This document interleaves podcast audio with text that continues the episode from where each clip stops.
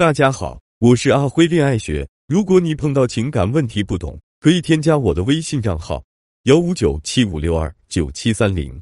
老师，我把自己的情感经历跟学历都告诉我网恋对象了，是不是不应该？我很肯定的告诉你，千万别把自己内心什么说话、什么家底、什么底牌都告诉男人。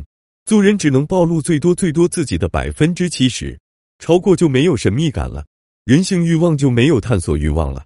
男人会对你失去新鲜感，失去探索欲望，因为对你了如指掌，就不会去征服你了。第二个问题就是你说太多，别人一下就看透你弱点，别人就会考虑顾虑。你既然这么多问题毛病，我是不是多看看几个妹子对比一下呢？缺点多于优点，他就会慎重考虑。尤其刚刚认识你不久，关系不稳定的情况下，他会有很多考虑考量的备胎。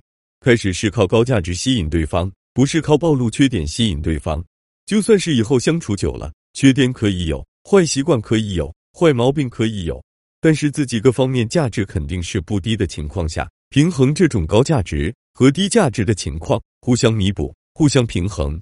对方觉得你虽然有很多坏缺点，但是都可以接受，因为你也有很多优点是他喜欢的。这种情况下才可以，别开始就让对方知道你太多缺点，对你很容易失去兴趣的。